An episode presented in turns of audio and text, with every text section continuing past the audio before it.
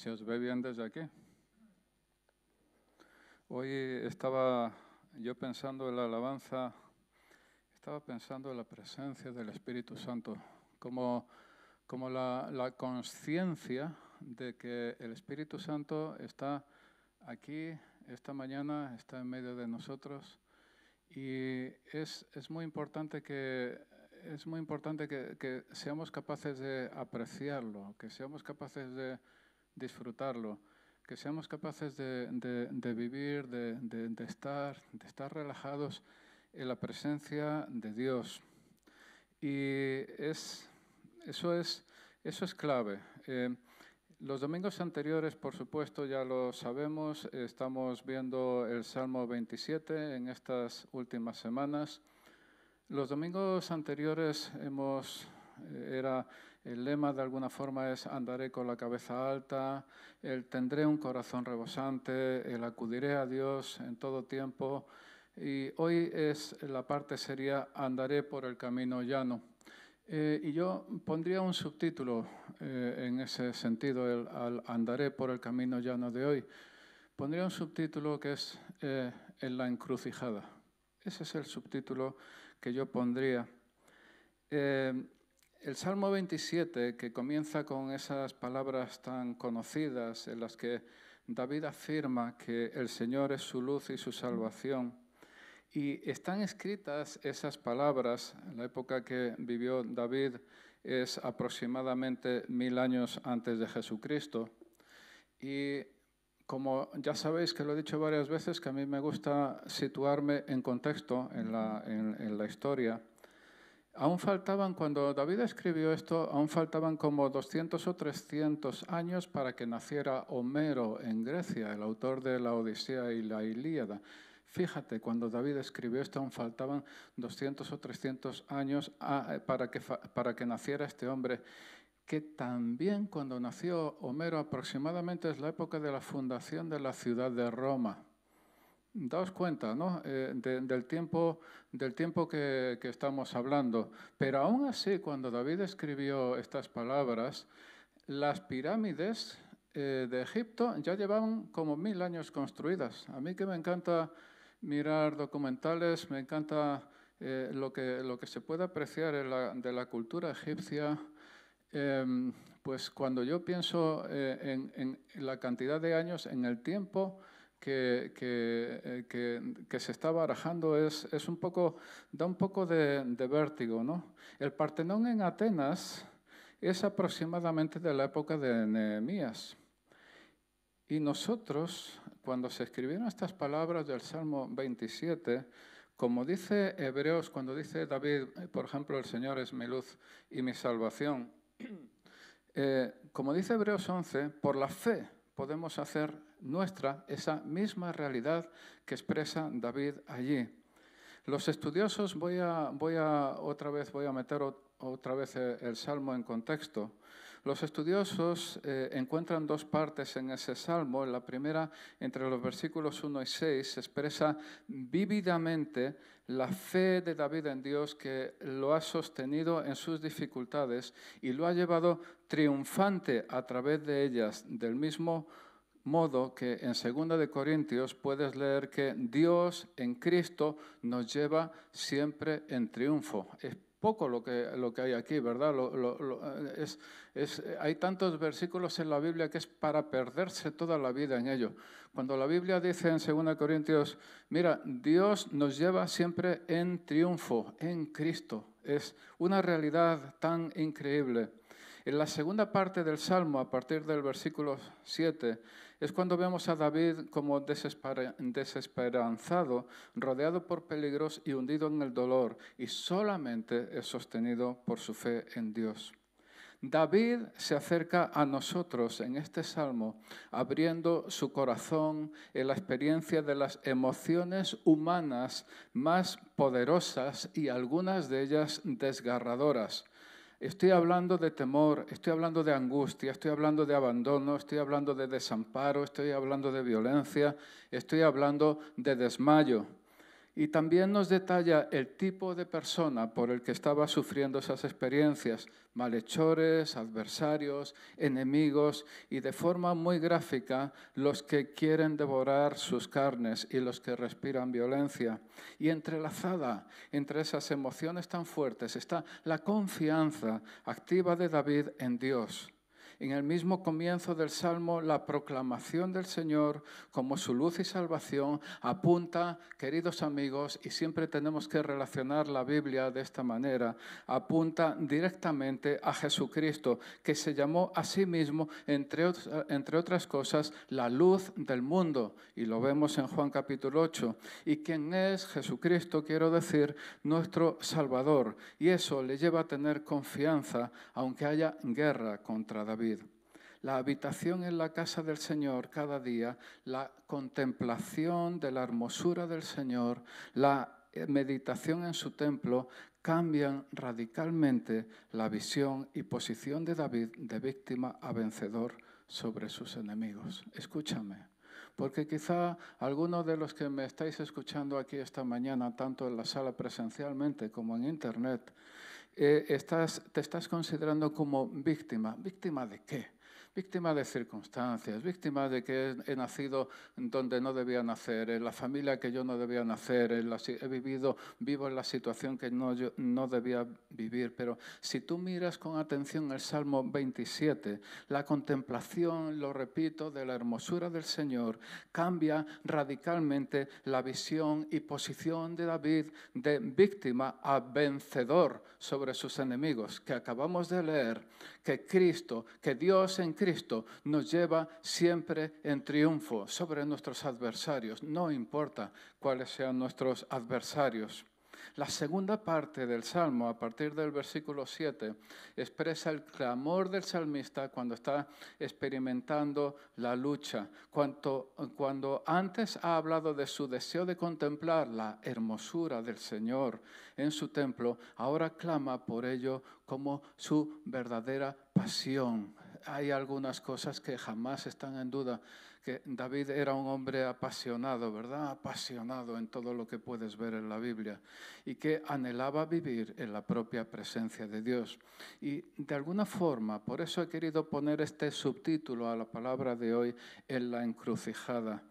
Todos nosotros, queridos amigos, nos hemos encontrado con encrucijadas en la vida y estoy seguro de que alguno de los que esta mañana me estáis escuchando o me estáis viendo, está, eh, os sentís en un cruce de caminos y con todo corazón, cuando te encuentras en un cruce de caminos, quieres encontrar, quieres seguir el camino correcto, pero a veces con frecuencia o quizá con demasiada frecuencia no aciertas, no acertamos a saber cuál es ese camino más adecuado. Y llegamos al núcleo de la palabra de hoy, centrada en el versículo 11, que eh, según la Biblia de las Américas, que es la que tenemos habitualmente en proyección, dice, Señor, enséñame tu camino y guíame por senda llana por causa de mis enemigos. Y el 12, no me entregues a la voluntad de mis adversarios, porque testigos falsos se han levantado contra mí y los que respiran violencia. Y de nuevo esa experiencia está apuntando hacia Jesús. Según la Biblia al día, una paráfrasis, harás bien en consultar, y hoy, hoy en día es tan, tan, fácil consultar distintas versiones de la Biblia, distintas paráfrasis. Recordad que, que una paráfrasis se, se, permite licencias de traducción que una, una, que una traducción estándar de la Biblia no puede, no puede permitirse. Entonces, giros quizá que buscan hacer más, más entendible la palabra de Dios, pero quizá no son tan fieles al original. ¿no? Pues según la Biblia al día, que es una paráfrasis, diría así, Señor, dime qué he de hacer, dímelo con claridad, pues estoy rodeado de enemigos que me acechan. No dejes que me atrapen, Señor, no permitas que yo caiga en sus manos, porque me acusan de lo que jamás he cometido y se pasan el tiempo maquinando crueldades. La Biblia de Jerusalén en este punto, es una muy buena versión, dice, señálame, Señor, tu camino, guíame por senda llana, pues tengo enemigos. dando vueltas al tema de la senda llana, que la verdad que para muchos quizás es tan inmediato, tan inmediato, que no, no merece ningún tipo de explicación, pero a mí me ha costado eso de la senda llana, ¿qué significa senda llana? ¿no?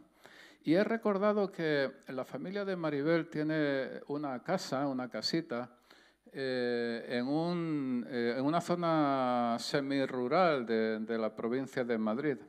Y he estado, hace unos días estuve allí y te digo la verdad, ¿vale? Es como las elecciones, como las elecciones cuando vas a votar, ¿vale? Como las elecciones. Eh, se trata de buscar el camino menos malo para llegar allí. ¿Vale? E, es decir, uno nunca sabe qué cantidad de baches va a tener en el camino, pero la cantidad de baches es impresionante. Te pasas todo el camino pensando, al menos yo me paso todo el camino pensando en los neumáticos y en la suspensión del coche. Y, como te puedes imaginar, el, el, destino es agradable, pero lo que es el camino no es nada agradable, ¿vale? Entonces, de esos que fui eh, eh, el día siguiente, un par de días después de haber llovido, de esos que te metes parcialmente en un charco y no sabes si el coche va a desaparecer dentro del charco. No estaba Antonio por aquí, sí, venía de camino y nunca más. Se, ¿Cuándo se descubrió Antonio? ¿Cuándo se le vio a Antonio? Cuando se secaron los charcos. Había quedado en uno de ellos. Bueno, pues entonces yo hasta que no he pensado en esto, no, no, me, eh, no, no, acababa yo de captar, y quizá tú, para ti es totalmente inmediato, el tema de la importancia de una senda llana. Cuando David está, eh, David está expresando así en este versículo 11, enséñame tu camino y guíame por senda llana por causa de mis enemigos, ¿no? Entonces, eh, una senda llana es, es, muy importante cuando tienes, que, cuando tienes que ir a algún sitio y no tienes un 4x4 que eh, no andar pensando en los neumáticos mm, continuamente o si vas andando eh, a ver qué pasa, qué, cuánta, eh, si tengo que subir y bajar muchas veces, si me voy a mojar los pies, todo esto cuando estás yendo por un camino, la verdad que, la verdad que, es, es, algo que, que, da, que da que pensar. ¿no? Y si además piensas en una época, David era, era, era un rey guerrero, ¿no? era un rey militar, conquistador, luchador. ¿Vale? Y tenía enemigos todos los del mundo y alguno más, ¿vale? Eh, de hecho, Dios no le permitió construir su templo porque había, según palabras de Dios, había derramado demasiada sangre. Este hombre había derramado demasiada sangre. Entonces, entonces eh, eh, fíjate la cantidad de enemigos que podía tener este hombre, David. Entonces, un camino que está lleno de recovecos, de montículos, donde no ves lo que hay detrás, etcétera, puede, eh, cualquier enemigo se te puede merendar en cuanto te descuides. Bueno, pues eso es un poco, es un poco la idea que hay aquí y de hecho, eh, de hecho, eh, de hecho el contexto en algunas de las Biblias también en este pasaje es un contexto de seguridad, es un contexto de, también de, salvación, es una, una senda llana en el sentido de una senda segura, de un camino seguro, un camino por el que yo pueda caminar, por el que yo pueda desplazarme de forma segura, ¿vale? Eh, quería, quería, yo establecer una, una comparación con Mateo 26, 59 y 60 cuando dice, porque os estoy diciendo, estas cosas están apuntando hacia Jesús, hacia Jesucristo. ¿no? En Mateo 26, los principales sacerdotes y todo el concilio procuraban obtener falso testimonio contra Jesús con el fin de darle muerte y no lo hallaron a pesar de que se presentaron muchos falsos testigos. ¿Vale? Entonces, en este pasaje de, Mateo, los principales sacerdotes eran enemigos de Jesús, puesto que querían destruirlo. Respiraban violencia, es, es el equivalente a respiraban violencia del salmo que estamos leyendo, eh, y, buscaban falsos testigos para darle apariencia de legalidad. Ahora que, vamos, que estamos en, estamos en, cuaresma y, vamos derechos hacia Pascua, hacia Semana Santa, esto es algo que podemos captar bien. ¿no? Es interesante también, queridos amigos, notar que los sacerdotes eran enemigos de Jesús, pero Jesús no era enemigo de los sacerdotes. De hecho, murió, derramó su sangre también por esos sacerdotes que respiraban violencia contra él. Así es nuestro Dios. Y volviendo al Salmo, David clamaba a Dios para que le enseñara su camino, el camino de Dios. David no se conformaba con cualquier camino entre todos los posibles, sino que quería el propio de Dios. Y en este punto yo te quiero preguntar, si en las encrucijadas de tu propia vida te conformas con cualquiera de los caminos posibles o quieres, realmente quieres tomar el camino de Dios. ¿Vale? Quiero repetirlo. Te pregunto si en las encrucijadas de tu propia vida te conformas con cualquiera de los caminos posibles o quieres, realmente quieres tomar el camino de Dios. En el Salmo 27, 11, las partes, Señor, enséñame tu camino, es una oración, podemos considerarlo una oración sencilla para una vida de un verdadero discipulado. David no quería vivir a su manera, sino en el camino del Señor. Pero no es suficiente con saber cuál es el camino correcto. Yo a veces creo que la oración, Señor, dame sabiduría para hacer lo correcto, para tomar la decisión correcta, es una oración incompleta, porque una cosa es tener la sabiduría de, saber qué hacer, saber por dónde tirar, y otra cosa es tomar la decisión de acuerdo con esa sabiduría que uno tiene y seguirla. ¿Vale? Una cosa es saber qué hacer y otra cosa es hacer lo que hay que hacer, ¿vale? Entonces, cuando dice, está orando David, guíame por senda llana o de rectitud por, de, por causa de mis enemigos, está diciendo, tenemos que tenerlo en cuenta, está diciendo antes, Señor, enséñame tu camino, y ahora, guíame por senda, guíame guíame por ese camino. Luego David está dispuesto no solo a saber cuál es el camino que hay que seguir en la encrucijada, sino a seguir ese camino. No como nosotros a veces, ¿lo quieres verde o azul? Y yo digo verde y la otra persona dice, entonces lo voy a poner azul tantas veces, ¿no? Pero eso es la vida, también lo hacemos de esa manera. El significado más inmediato de la palabra traducida como llano o rectitud es nivelado parejo. David tenía muchos enemigos, testigos falsos en contra de él y hombres violentos que se le oponían. Al pedir una senda llana, él no estaba pidiendo una vida fácil, sino un lugar estable y seguro para caminar y permanecer firme en las tormentas de la vida. Y cuando está hablando de mis enemigos, esa, esa palabra, según comentarios, tiene la connotación de enemigos vigilantes. Es la de enemigos escondidos para emboscar, esperando para atraparlo desprevenido al atacarlo de una manera traicionera. La senda de rectitud que él pide es una donde no vaya, eh, es una donde no vaya a haber escollos o escondrijos para esos enemigos. Quiero establecer una asociación con algunos otros pasajes, ¿vale? Eh, el Salmo, cuando dice, de nuevo, Salmo 27, 11, es nuestra base, ¿no? Señor, enséñame tu camino. He encontrado o encontramos que en el Salmo 25, versículos 4 y 5, Salmo 25, versículos 4 y 5, dice, Señor, muéstrame tus caminos, ¿vale? La oración va a ser lo mismo, y enséñame tus sendas, ¿vale? Eh, y aquí dice, enséñame, guíame en tu, tenemos aquí el, guíame en tu, tu, guíame en tu verdad, ¿vale? Es que lo he puesto lo he puesto en un color que cuando le he puesto un fondo, entonces no se ve la palabra. Un verde, sobre azul, no escribas en verde sobre azul que la pierdes la palabra, ¿vale? Guíame en tu verdad, entonces muéstrame tus caminos, guíame en tu verdad y enséñame porque tú eres el Dios de mi salvación. En ti espero todo el día. De nuevo apunta hacia Jesús el camino, ¿verdad?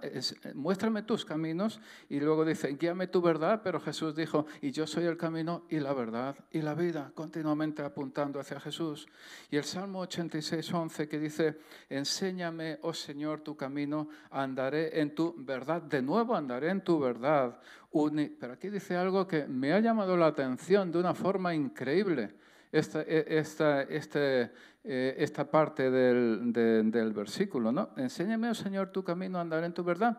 Y unifica mi corazón para que tema tu nombre. Es la primera, esto lo han puesto ayer en la Biblia porque yo nunca lo había leído.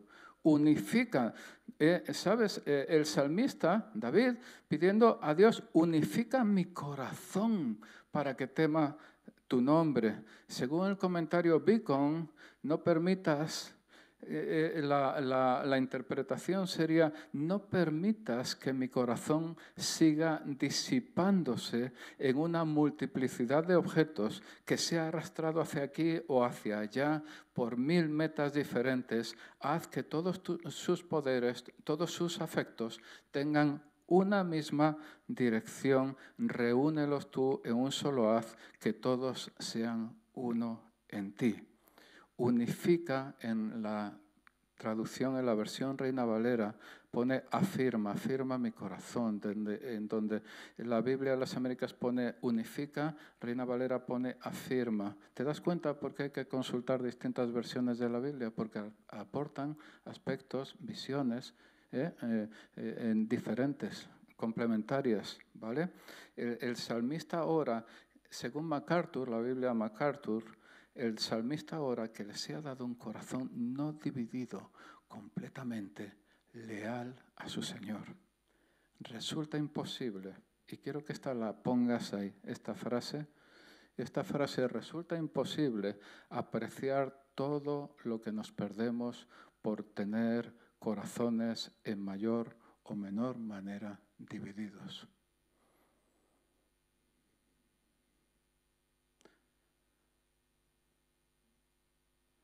Resulta imposible apreciar todo lo que nos perdemos por tener corazones en mayor o menor manera divididos.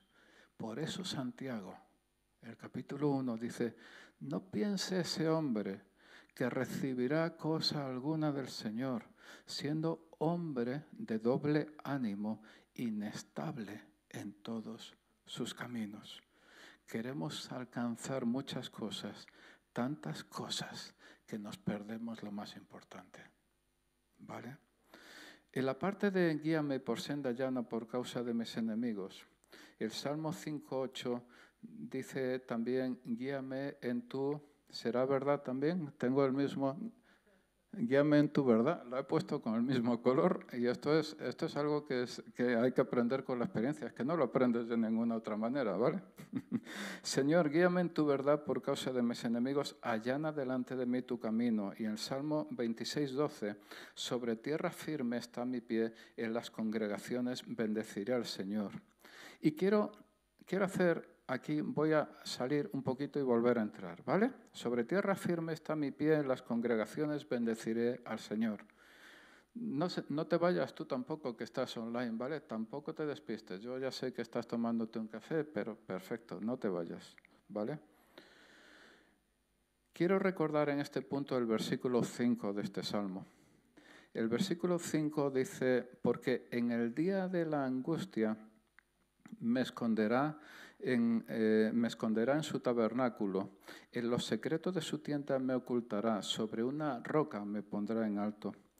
Sobre una roca me pondrá en alto. Quizá la interpretación más inmediata en este aspecto de que Dios ponga al creyente sobre una roca es que lo pone en un lugar seguro, ¿vale? Esta es la interpretación inmediata. Sobre una roca, Dios pone al creyente sobre una roca, es decir, lo pone sobre un lugar seguro, lo inmediato, ¿vale? Eh, pero no quiero que nos conformemos con lo inmediato, ¿vale? Por, eh, lo que pasa es que al poner también al creyente sobre una roca, lo está poniendo, lo está poniendo también por encima de sus enemigos. Y sabes una cosa, no solo da seguridad, sino que estar sobre una roca da perspectiva. Eh, cuando Dios pone al creyente sobre la roca, no solo le está poniendo en una posición de seguridad, sino que le está poniendo en una posición en la que tiene perspectiva. Si tú eres de los que te gusta caminar por la sierra y si quieres saber el entorno en el que te estás moviendo, no te vas a ir ahí a la parte de abajo al vallecito. Vas a, vas a buscar una roca sobre la que subirte para tener perspectiva del lugar donde tú estás. De forma que cuando David está, está, haciendo, está diciendo esto en el versículo 5, sobre una roca me pondré en alto, está diciendo, tendré perspectiva y tened en cuenta que estamos hablando del versículo 11, que está hablando del, camino, del camino, Señor, guíame y llévame por tu camino. Entonces, cuando está sobre la roca, tiene perspectiva y ve el posible camino alrededor. No solo eso, sino que también ve si los enemigos se están acercando por un lugar o por otro. ¿Vale? Es que la palabra de Dios es impresionante. No tiene más que meterte, no tiene más que buscarla y empiezas a, empiezas a descubrir tesoros y empiezas a descubrir maravillas. Recuerdo solo de pasada el Salmo 32, versículos 8 y 9, yo te haré saber y te enseñaré el camino en que debes andar, te aconsejaré con mis ojos puestos en ti, no seas como el caballo, como el mulo, que no tienen entendimiento, cuyos arreos incluyen brida y freno para sujetarlos, porque si no, no se acercan a ti. Relacionado con esa oración, con ese clamor de David, en nuestra vida, a veces, como estamos hablando, nos sentimos en una encrucijada, llegamos a un cruce de caminos y no sabemos por dónde seguir. Nos gustaría tener un mapa para tomar decisiones, pero no lo encontramos. No existe mapa para salir airoso en nuestras encrucijadas y llevar adelante nuestra propia vida en medio de la turbulencia de estos tiempos cambiantes llenos de temores, de depresión y de ansiedad que se realimentan una y otra vez cuando estamos viendo las noticias en la televisión o leyéndolas en Internet o hablando con el vecino de lo mal que está la situación, nos gustaría una revelación directa del Espíritu Santo que nos dijera que tal chico o chica es la persona para compartir nuestra vida, o que el Espíritu Santo nos dijera si debemos permanecer en cierto trabajo o mejor buscar otro, o que nos dijera claramente si deberíamos irnos a vivir a otra parte, a otro lugar, a otra ciudad, a otra casa, a otro país, a lo que sea. Al menos nos gustaría que todo eso estuviera escrito claramente en la Biblia, pero no lo encontramos. Y para esta tarea de vivir con éxito y seguir adelante en esas encrucijadas de nuestra vida, más bien necesitamos considerar la palabra de Dios, escúchame, como un tipo de brújula. La Biblia no aparece respuesta directa a todas nuestras situaciones ni necesidades. Es decir, no es un tipo de mapa para vivir en el que cada cosa que necesitamos saber está registrada, cómo llegar, cuánto se tarda, etcétera, sino que la Biblia, su mensaje, los principios que se exponen en ella, deben indicar para un cristiano el verdadero norte, no subjetivo o interno, no dependiente de mis sentimientos o mi opinión, sino objetivo y externo, inspirado por el sabio de los sabios, aquel cuya posición no cambia porque es perfecta en todo sentido. Y para necesitar, para vivir necesitamos un tipo de brújula, la brújula, ese verdadero norte que, es, eh, eh, que, tiene la brújula, que apunta hacia el polo norte magnético y refleja leyes, principios naturales en oposición a otros valores que pueden ser internos o subjetivos. Al igual que sucede con la brújula, debemos desarrollar nuestro sistema de valores como creyentes de forma que esté alineado con el verdadero norte. Y nuestro norte debe estar alineado completamente con la palabra de Dios, en la que encontramos principios como la justicia, la bondad, la dignidad, la caridad, la integridad, la honestidad, la calidad, el servicio, la paciencia, por ejemplo. En una situación concreta, ¿es correcto mantener esta relación, sí o no? ¿Es, correcto mantener esta amistad, sí o no? Podemos escoger entre actuar en armonía con nuestras convicciones o desafiarlas actuando de alguna otra manera, pero debemos tener claro que no podemos coger el extremo de un palo sin coger el otro. Es decir, cuando coges, por ejemplo, cuando coges el extremo de un imán, no puedes decir, tengo el extremo de un imán. No, tienes todo el imán realmente, ¿vale? Eh, eh, es decir, de la misma manera que esas leyes eh, son inmutables, también lo son las consecuencias. Ahora una pregunta, cuando reflexionas sobre tus principios, los principios que rigen tu vida, tu propia vida, ¿cómo lo haces? Porque nuestra visión de la realidad, nuestra visión de la realidad está filtrada por la forma en que la miramos. Una cosa es un territorio, ¿no? Otra cosa es el mapa que representa ese territorio. Cuanto más preciso sea el mapa, mejor podemos recorrer ese territorio. Si quiero ir de Madrid a Barcelona, pues en coche, pues miro un mapa o porque yo todavía tengo un mapa de papel, ¿vale? ¿Vale? Miro un mapa o conecto Google Maps y sigo las indicaciones hasta llegar a mi destino. ¿Vale? Recordad que estamos hablando del Salmo 27, 11, que está hablando del camino. Eh, muéstrame tu camino, ¿vale? Nunca perdamos esto de, referencia, ¿vale? La carretera Madrid-Barcelona está cuidada, tiene vallas protectoras por si te despistas conduciendo, tiene señales de advertencia, limitaciones de velocidad, separación de carriles en el asfalto, iluminación en túneles, hay gasolineras para que puedas repostar, bares de carretera para que puedas tomar un café, restaurantes, etcétera todo lo que necesitas para llegar a tu destino de forma segura, pero te encuentras con que eso está bien cuando dices voy a Barcelona, pero el territorio de tu propia vida, ¿qué pasa con, el territorio de, nuestra propia vida? Eso no es tan invariable como el territorio de España, ¿no? En nuestra vida no, no, existe mapa que nos indique cómo llegar a nuestro destino. Algunos, de hecho, algunos, de hecho, algunos algunos ni siquiera tienen claro si existe un destino que alcanzar. Y otros, aunque tienen claro que el destino sí existe, no son capaces de apreciar las señales ni los indicadores del camino que les permiten llegar hasta allí. Incluso otros ni siquiera saben en qué lugar están, algo esencial para determinar el camino a seguir. Saber en qué lugar te encuentras es esencial para determinar el camino a seguir. Imagínate que alguien, alguien de fuera de Madrid te pregunta, ¿cómo llegó a Madrid? Pues hombre, hombre, ¿cómo llegó a Madrid? Estando en España, ¿vale? Pues si estás en Guadalajara, pues coge la 2, ¿vale? La carretera de, Barcelona y, ve a Madrid. Ah, pero si estás en Burgos, entonces coge la 1 y te lleva a Madrid, hacia el sur, ¿eh? No la coges hacia el norte, la 1, desde Burgos. Pero si estás en Toledo, coge la 42. O si estás en Ciudad Real, bueno, en Jaén por lo menos, coge la 4. Y si estás en Ávila, coge la 6, ¿vale?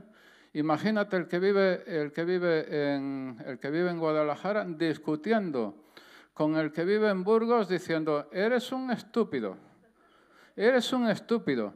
Para llegar a Madrid tienes que coger la carretera de Barcelona. Eres un estúpido. ¿Por qué? Porque yo cojo la carretera de Barcelona, que estoy en Guadalajara, para llegar a Madrid. ¿Vale? Nos damos cuenta como no es solo, no es solo dónde voy, sino de dónde parto, en qué punto estoy. Porque algunos quieren llegar, pero no saben dónde están, amigo. Y si no sabes dónde estás, ¿cómo vas a llegar a cualquier sitio, no? Eso puede ser la situación en un entorno normal, ¿no? pero en un entorno difícil y complicado como el que vivimos, en una situación de pandemia generalizada, un caos político y económico que no tenemos idea de hacia dónde nos lleva. Para esto no existe mapa, ni bueno ni siquiera malo, que nos permita hacernos una idea del terreno que pisamos. No es de extrañar, amigos, que el uso de antidepresivos y ansiolíticos se haya disparado durante todo este tiempo. Y en una situación como esta, ¿cómo podemos vivir una vida digna de ser vivida? O como escribía Rick Warren hace años, una vida con propósito. Yo he estado ojeando y hay una frase que me ha llamado la atención, me ha gustado, ¿no? Dice, en cierto punto, somos producto de nuestro pasado pero no tenemos que ser sus prisioneros. ¿Vale? No pierdas el contexto, que estamos hablando de caminos, guíame guíame, muéstrame, guíame, ¿vale? Somos producto, eh, decía Rick Warren, somos producto de nuestro pasado, pero no tenemos por qué ser sus prisioneros, no tenemos por qué ser los prisioneros de nuestro pasado, ¿no? Al no existir mapa para vivir la vida, y menos aún una vida como la que vivimos actualmente, se muestra extraordinaria, extraordinariamente relevante ese clamor de David. Señor, enséñame tu camino y guíame por senda llana por causa de mis enemigos. Nuestra vida por naturaleza es cambiante y si no tenemos un rumbo, dirección, si no tenemos idea de dónde queremos llegar ni de dónde estamos, la acabaremos nuestra vida, en el mejor de los casos, de una forma mediocre. Si yo preguntara, oye, levanta la mano si quieres vivir una vida mediocre, si quieres acabar tu vida de una forma mediocre, pues nadie levantaría la mano. Sin embargo, algunos de nosotros nos encontramos viviendo esa vida mediocre y nos encontramos encaminados a un fin de vida mediocre. Por eso es importante, me llama la atención el libro de Rick Warren, Una vida con propósito, ¿no? Porque dice, oye, es que muchacho, ¿sabes? Puedes hacer algo con tu vida, ¿no? Em, como le dijo el gato de Cheshire a Alicia en el País de las Maravillas, Alicia le preguntó, oye, ¿podrías decirme qué camino debe, eso es después de caerse al agujero, Alicia, ¿vale? ¿Podrías decirme qué camino debo seguir para salir de aquí? Y el gato le dijo, bueno, esto depende en gran manera del sitio al que quieras llegar. Y Alicia le dijo, no me importa mucho el sitio. el gato le contestó, entonces tampoco importa mucho el camino que tomes. Claro, si no te importa dónde llegar, da igual, toma cualquier camino, el que quieras, el que te dé la gana. Vas a llegar a ese, a ese ningún sitio, vas a llegar sin ningún problema, ¿no? Quien no sabe dónde va, da igual el camino que tome. Con un mapa impreciso te perderías incluso en Madrid, incluso en nuestra ciudad. Bueno, se llamaría plano, ¿vale? Con un plano impreciso si es de una ciudad. Si alguien te dijera, trabaja más duro, más fuerte, te perderías con mayor rapidez. Fíjate, ¿vale? Con un mapa impreciso, un plano impreciso, si estamos hablando de una ciudad, entonces te puedes perder en cualquier parte. Si alguien te diría, tienes que esforzarte más, vale, pues te perderás más rápido, ¿vale? Porque te estás esforzando mal, pero, más, pero estás siguiendo un camino incorrecto como Maps, ¿no? A veces Maps es... Eh, a veces, ¿quién nos ha perdido con Maps? Ah, yo me acuerdo una vez con Maribel que íbamos a casa de unos hermanos, nos llevó a otro pueblo cuando nos dimos, cuando nos dimos cuenta, nos había sacado ya a la carretera. Digo, ¿cómo es posible? Pero si aquí eh, se ha terminado la población a la que íbamos y ahora nos ha sacado a carretera, ¿no? Y efectivamente el mapa, pues Maps, ¿vale? Que será perfecto, pero no lo es. Entonces nos había sacado el pueblo, nos, nos, había perdido completamente, ¿vale? Entonces, eh, si sigues un mapa equivocado, pues y alguien te dice, esfuérzate más, pues, pues te esforzarás más. Cuanto antes, va a ser un desastre más rápido, ¿no? Si alguien te dijera, pues piensa positivamente, ¿vale? Sí, sí, sí, vas a llegar, vas a llegar, bien, bien, voy a llegar, repite conmigo, voy a llegar, voy a llegar, voy a llegar, repite conmigo, ¿vale? He llegado a dónde, a ningún sitio, me he perdido, pero iba a llegar, sí, voy a llegar, me, he perdido, repite conmigo, me he perdido, no he llegado a ningún sitio, me he perdido, repite conmigo, me he perdido, no he llegado a ningún sitio, ¿vale? Si sigues un mapa incorrecto, pues entonces, por mucho que te esfuerces, vas a acabar en el bote, en el hoyo, ¿vale? Es así, ¿no? El problema no, no tiene que ver en ese caso con la velocidad, con que te mueves dentro de la ciudad ni con tu actitud personal, sino que si tienes un mapa impreciso, pues te pierdes, ¿vale? La causa del fracaso al seguir los caminos de la vida con frecuencia está dentro de uno mismo. Hay, hay una, una predicación que quizá algún día tenga margen para desarrollarla, ¿vale? La causa del fracaso al seguir los caminos de la vida con frecuencia no está fuera, está dentro somos prisioneros de ciertos esquemas mentales que quizás son erróneos, algunos de ellos, ¿no? Y Dios no, no lo especifica todo en la Biblia, pero lo que está escrito es inamovible, ¿vale? Lo que está escrito en la Biblia es inamovible. Es palabra directa de Dios. Para lo que no está escrito, como he dicho una y otra vez en este rato, la Biblia debe ser nuestra brújula, ¿vale? ¿De acuerdo? ¿Vale? Lo que está escrito, está escrito, sin duda que no está escrito, entonces la Biblia es nuestra brújula. Tenemos referencias, nuestra referencia, nuestra conciencia. Eh, dice la palabra de Dios, dichoso aquel que no se condena en aquello que aprueba, ¿no? Entonces, si la conciencia se te está encendiendo en verde, amarillo, rojo, azul, todos los colores, ahí hay algo probablemente que tienes que revisar, ¿no? Este tipo de dirección para nuestra vida sobre lo que no está expresamente indicado en la Biblia requiere un tipo de capacitación que solo puede darnos el Espíritu Santo. Por eso estaba, estaba yo pensando, por eso podemos encontrar en el Antiguo Testamento una lista interminable de, normas. ¿no? Tú te metes en el Antiguo Testamento, la parte del de, eh, Pentateuco, la parte de Moisés, te, puedes encontrar ahí una lista interminable de normas que dices, madre mía, madre mía, ¿quién puede hacer todo esto?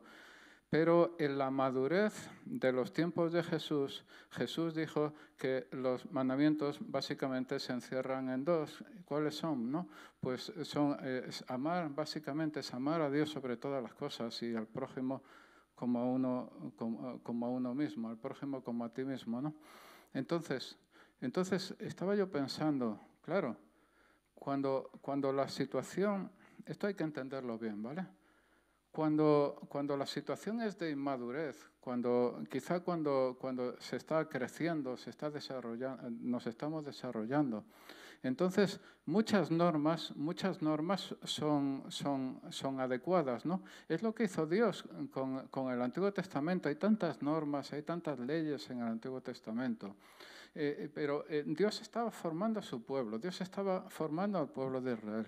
Pero mm, cuando, y, luego ya sabéis que los, los israelitas ortodoxos tienen, han hecho eso de eso, el Talmud, el Talmud, la Mishnah, tienen, tienen tantísimos documentos, tantísimos libros y tantísimas normas. ¿no? Pero es una situación de no madurez, es una situación que es precisamente lo que estaba intentando explicar Jesús, que mm, quizá con frecuencia no hemos acabado de, captar, ¿no?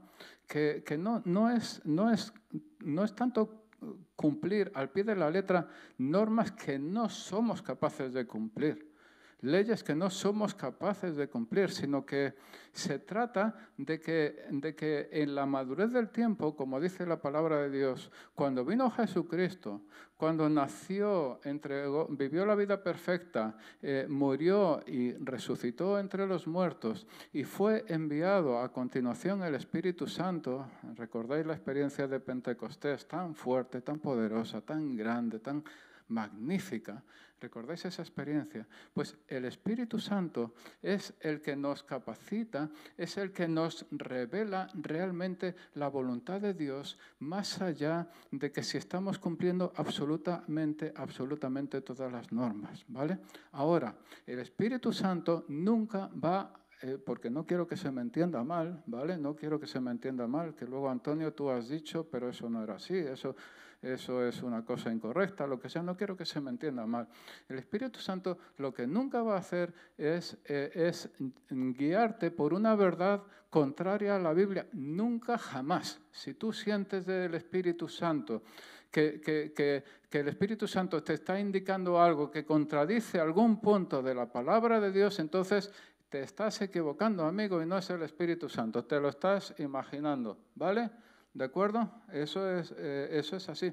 Pero el tiempo de madurez realmente es cuando el Espíritu Santo revela, cuando, cuando, eh, cuando, eh, cuando en la encrucijada o relacionado con el versículo 11 de este Salmo 27, cuando en el clamor de David, que David quiere realmente seguir el, el camino del Señor, nosotros, en nuestra propia vida diaria, hoy, en pleno siglo XXI, en plena pandemia, en, la situación que Dios nos ha dado para vivir, no se trata, nosotros no tenemos que vivir una serie de, de, normas, muchísimas normas, sino que tenemos que eh, ver realmente qué es lo que está escrito en la palabra de Dios. Tenemos que revisar bien la palabra de Dios y si no hay algo específico, dirigido a nuestra situación concreta, entonces, amigo, la brújula es la palabra de Dios. Entonces, entendemos por el contexto, buscamos la voluntad de Dios, buscamos la revelación del Espíritu Santo.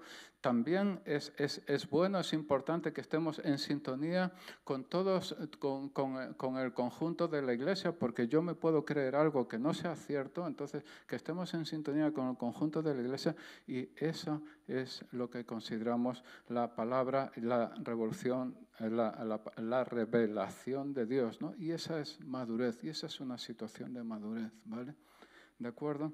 El primer nombre que recibieron los seguidores de Jesús fue los del camino. Un nombre realmente importante porque era el que se dieron ellos a sí mismos. Y el nombre eh, cristiano les fue dado por los otros, por los paganos de Antioquía. Primeramente los cristianos se llamaban a sí mismos los del camino y es importante porque significa que se veían a sí mismos en camino. Esta idea sugiere que la fe en Cristo no es algo adquirido, estático o pasivo, sino más bien algo dinámico, activo, en movimiento, por supuesto que esta idea del camino está inspirada en el propio Maestro. Quiero llamar al equipo de alabanza, por favor. No quiero que nos despistemos.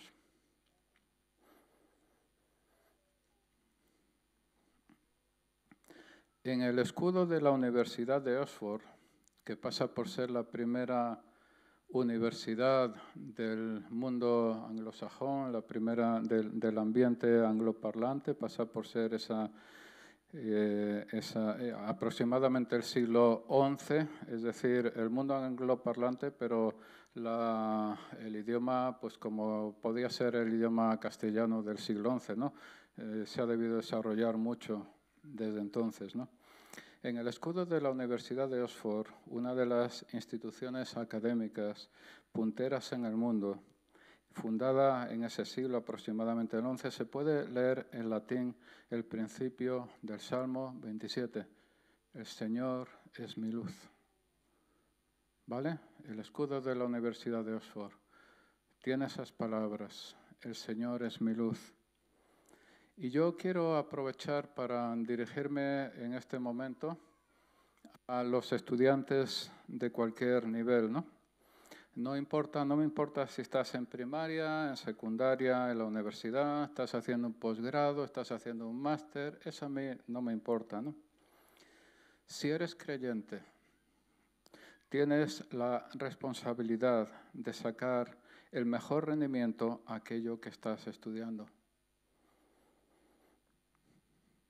Es importante para ti, es importante para Dios. Si miras en los libros o en Google, que lo sabe todo, en el siglo XIX Hudson Taylor decidió estudiar medicina para ir de misionero a China. El hombre se planteó, ¿cómo voy a entrar yo bien en la cultura china? ¿no? ¿Cómo voy a hacerlo? ¿Voy a ir con las manos en los bolsillos y le voy a decir Dios te ama? Bueno, pues el hombre decidió estudiar medicina para, para ir allí y practicarlo, ¿no? Y quizá no se requiera de ti que vayas de misionero a China, o quizás sí, pero sí se requiere de ti que pongas toda tu energía en aquello que estás estudiando y que lo pongas a disposición de Dios. ¿Vale? Eh, ¿Qué tiene que ver? ¿Por qué me estás hablando de esto, Antonio, eh, con este versículo que habla del camino? Guíame, enséñame y guíame, ¿no? Pues porque es el principio del Salmo 27. Y el Salmo 27 también es un, es un conjunto, es, es algo, ¿vale? Como hemos comentado, la primera parte David está expresando su confianza a Dios, la segunda parte está clamando, pero está clamando en una posición de confianza. Puedes clamar en una posición de desconfianza, de duda, pero no. David estaba clamando en una posición de confianza.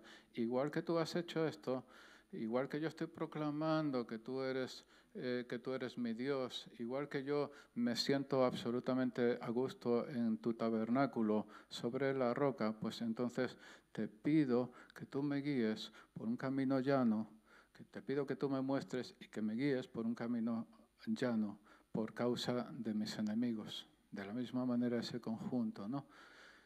la Universidad de Oxford, el Señor es mi luz. Yo quiero proclamar esta mañana que el Señor es nuestra luz. Vamos a orar un momento. Señor, te, damos gracias. Señor, te bendecimos y te adoramos, te glorificamos. Tú eres nuestra luz y nuestra salvación. Tú eres nuestra luz y nuestra salvación. Tú eres nuestra luz y nuestra salvación. Tú eres nuestra luz y, nuestra salvación. Señor, Señor, eh, muéstranos en, las encrucijadas de nuestra vida, en, aquí donde estamos ahora mismo, que no sabemos ir a la izquierda o a la derecha, no sabemos qué carretera tomar o qué camino tomar. Señor, muéstranos tu camino, muéstranos camino llano, muéstranos camino seguro, muéstranos el, camino parejo y guíanos por él, Señor. Yo, yo, yo te pido en, nombre de todos nosotros que no solo, no solo nos muestres el camino, sino que nos ayudes, que nos guíes por el camino, que nos des esa capacidad de seguir adelante y de no quedarnos atrás. Y, que, y que tú seas glorificado, Dios nuestro. Que tú seas glorificado, Dios nuestro. Que tú seas glorificado, Dios nuestro. Que seas glorificado, Dios nuestro. Hay personas que están aquí esta mañana y también están aquí presencialmente y también que están aquí en internet. Que cuando yo he estado hablando de, del cruce, de la encrucijada, realmente Dios te ha mostrado el camino que tienes que tomar en cierta posición que tú estás en este momento. Dios te lo ha mostrado, Dios te ha mostrado, estoy seguro, ¿vale? Estoy seguro. Y no, no se trata de, de levantar la mano ni, ni, de, ni nada de eso, ¿vale? Pero yo te quiero retar esta mañana en ese sentido a que tú sigas la guía del Espíritu Santo. Tú sabes lo que tienes que hacer, pues hazlo. No se trata solo de pedir. Dios está, eh, eh, eh, está simplemente hay bendiciones que están detenidas delante de ti porque no estás tomando el camino correcto, pero Dios quiere resolverlo, Dios quiere ayudarte en ese sentido.